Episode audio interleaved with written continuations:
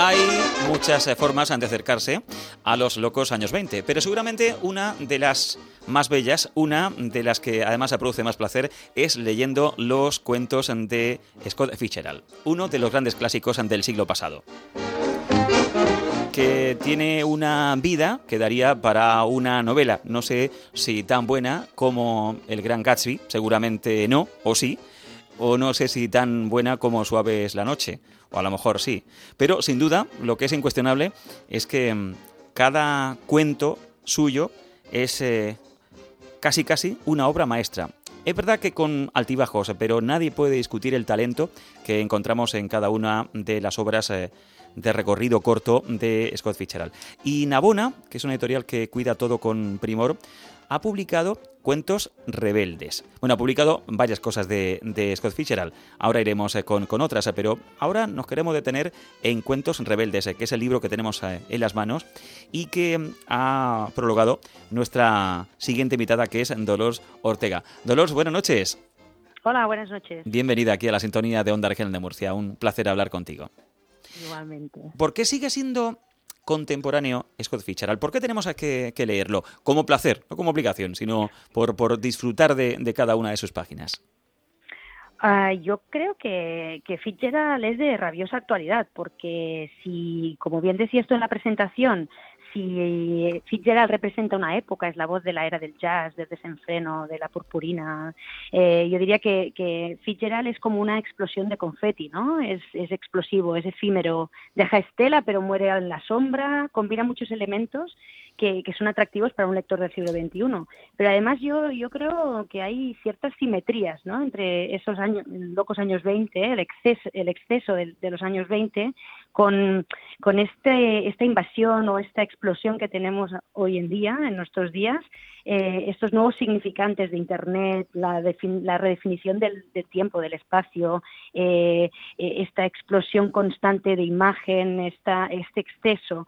Entonces, creo que, que, que, vivimos tiempos tan trepidantes como los años 20 y en ese sentido creo que Fitzgerald es un antídoto perfecto. Uh -huh. Pero es un antídoto eh, a la vez contradictorio porque a pesar de ser una distracción fantástica, te pasas muy bien leyendo a, a, a Fitzgerald, yo soy una amante de Fitzgerald, es un, es un autor que ahonda en, en los recovecos más profundos de, de, la condición humana, ¿no? Y, y esos recovecos son transgeneracionales, van más allá de una época con lo cual combina un poco el, el, el momento histórico con sus simetrías y, y, la universalidad de su literatura. Fíjate que escuchándote, en efecto, estoy muy de acuerdo porque eh, si hoy viviera Scott Fitzgerald, seguramente sería de los que publicara fotos en Instagram para, para recibir me gustas, para recibir likes y tendría una exposición pública eh, como si fuera un pavo real eh, que, que gustara, evidentemente, de, de, captar, de atraer la atención de, de, de la gente, ¿no? del público. Sí, sí, 100%, porque además es que tenemos que pensar en ese niño de clase media, pobre más bien, de una familia muy humilde del medio oeste, que de repente aterriza en Nueva York, se ve totalmente seducido por, eh, digamos, la, la, la, estampa de una época, ¿no? Es, esa fiesta constante eh, de los años 20 y que, y que bueno, que luego se, se, se, va a Europa a experimentar, a encontrarse con Hemingway y, y otros, eh, otra, otros miembros de la generación perdida para volver a Hollywood y morir allí, morir con el cine, ¿no? Mm. Eh, uno de los cuentos que incluye esta colección de cuentos rebeldes que, que ha publicado Navona en la eh, categoría de, de, ficciones es muy conocido. El curioso caso de Benjamin ah. Button, que además, como tuvo la adaptación al cine, yo creo que también ha permitido que nos acercáramos a la figura literaria de un autor para mucha gente desconocido. ¿Qué te parece la adaptación que, que se hizo um, y qué valor le otorgas en, en toda esta colección a este título en concreto del que estamos hablando? Pues, a ver, evidentemente es uno de los relatos más eh, famosos, el cine la hizo famosa, la historia. Eh, como adaptación cinematográfica me pareció un buen texto, eh, no es Fitzgerald, por tanto me parece una buena adaptación. Cualquier eh, adaptación debe ser transcreativa, ¿no? En ese sentido. Traicionar por un poco, tanto, ¿no? traicionar el original sí, de alguna manera. Exacto, y genial, muerte a la fidelidad, ¿no? Pero por otra parte creo que es un título destacable, pero no diría que, que sea un cuento o un relato que destaca por encima de los demás, ¿no? O sea, creo que esta es una, una antología eh, muy completa, porque tenemos títulos de los años 20, que son a, priori los títulos más banales, si quieres, porque fueron aquellos que escribió a una velocidad de vértigo por su necesidad de dinero, básicamente, liquidez, necesitaba seguir con el ritmo. Eh, y entonces estos son los cuentos que eh, publica en, esas revistas eh, tan de, larga tirada, Collier's Weekly, Vanity Fair, Saturday Evening Post, Esquire, etcétera, Estoy hablando de El Pirata de Alta Mar, eh, Cabeza y Hombros, Berriz de Alogarzón, etcétera. En cambio, el, curioso caso de, Benjamin Button es más de más una novela de un relato corto de transición, ¿no? De los años 20-30 hasta que él llega a su momento de, madurez y en esta colección que es muy completa tenemos títulos como eh, La última belleza sureña, Un viaje al extranjero, El retorno a Babilonia, que son son títulos ya de una madurez literaria profunda. El curioso caso de Benjamin Button es una historia que, que atrapa como muchas de las que atrapan en, en Fitzgerald pero diría que no destaca por encima de las demás. Mm. Insisto. Eh, es verdad eh, que eh, tú mencionabas una de esas revistas que pagaba a Scott Fitzgerald y pagaba muy bien. Le dio 4.000 mil dólares por a tu edad, me refiero a Saturday Evening Post. es que lo leí, lo que pasa claro, es que lo pulía todo, es que le daban mucho dinero por sus cuentos, pero claro, era una vida de desenfreno, de disipación, que es que lo quemaba todo. Bueno, es que tú tienes que pensar que, que este chaval de repente se ve en Nueva York eh, eh, publica una novela, es un bombazo, que no es el Gran Gatsby, por cierto, la gente considera que el Gran Gatsby es su obra maestra, pero no es la que le dio más alegrías, porque a este lado del paraíso, que se publicó en el, en el 1920, fue su primer éxito y lo que le permitió esta vida de desenfreno a la que tú aludes, ¿no? Eh, Suave la noche fue un fracaso editorial, el Gran Gatsby hasta que no murió no cobró eh, importancia, el, el último magnate no la acabó, murió antes, eh, realmente eh, vivía de, los relatos cortos. Fíjate que es muy interesante que eh, mm, muchos de los autores de la generación perdida, Faulkner, Hemingway, Dos Pasos y Fitzgerald mm, propiamente, consideraban el cuento como un género menor, un género menor que poco, poco canónico, por tanto a la vez muy válido para la experimentación. Entonces yo, a mí me gusta pensar los relatos cortos de esta época como un laboratorio de experimentación.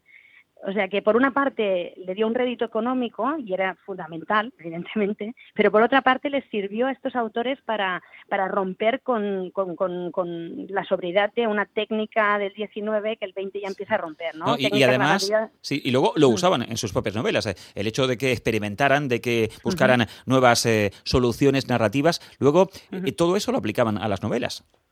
Sí, hay muchos críticos que consideran que el, relato, el, cuento corto, es el, germen eh, de, la novela modernista, ¿no? Es el laboratorio del modernismo anglosajón. Y creo que sí, que es muy acertado. Mm. Leí hace poco tiempo también un libro sobre relación que tuvieron, que eso también evidentemente daría para, para, para otro programa, la relación mm, que tuvieron Zelda y Scott Fitzgerald. Eh, y me quedé con una frase, abusaron de su amor. ¿Es verdad que hubo infidelidades? seguramente, seguramente. Imagínate esas fiestas, esas, esas orgías, esos ir, y venir, ese, ese alcohol, ese alcoholismo profundo que él, que le acompaña toda la vida, desde una edad muy temprana hasta su muerte, ¿no? Cuando colapsa.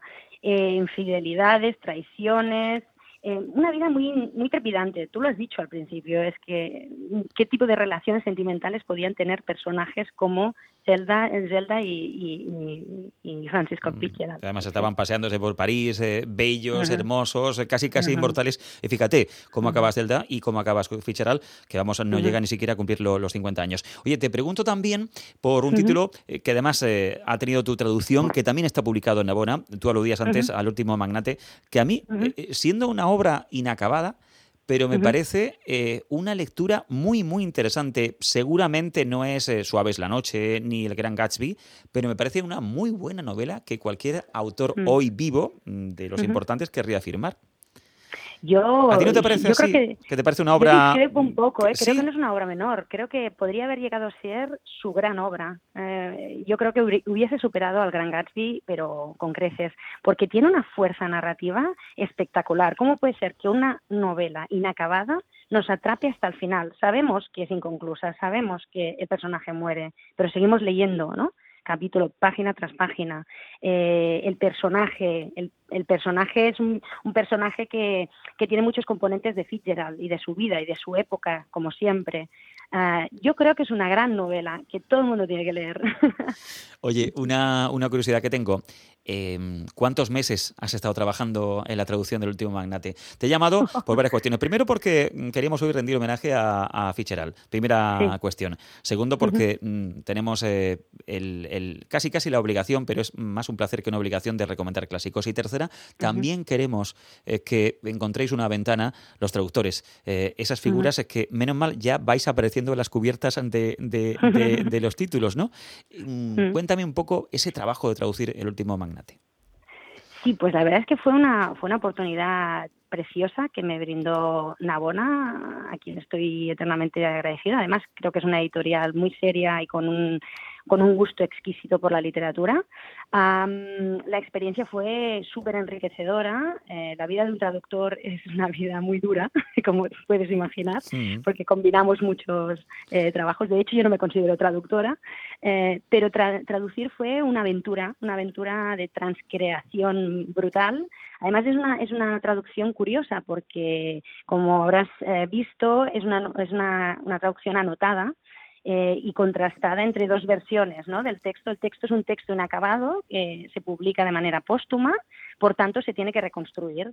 Y ese proceso de arqueología literaria fue muy, muy bonito porque teníamos la fuente de Edmund Wilson, que es quien lo publica en el 44, y luego un académico br británico de Cambridge, Brucoli, que tiene una versión. Entonces, lo que quisimos hacer con Navona fue una, una tercera reconstrucción eh, y muy analítica, muy filológica, pero para el gran público, o sea, que esto no asuste a nadie, porque es una novela que se lee se lee en el metro, se lee en casa y se lee en soledad, se comparte y, y, se habla de ella.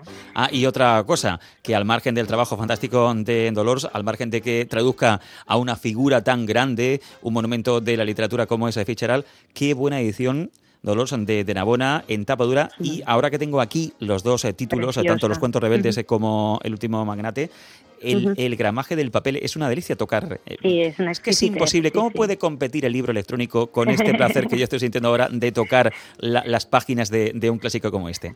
Bueno, es un producto para, para románticos como nosotros, supongo. Muchas gracias, Dolores, por estar eh, con nosotros aquí en Onda Regional de Murcia y hasta un la placer. próxima. Hasta luego, gracias.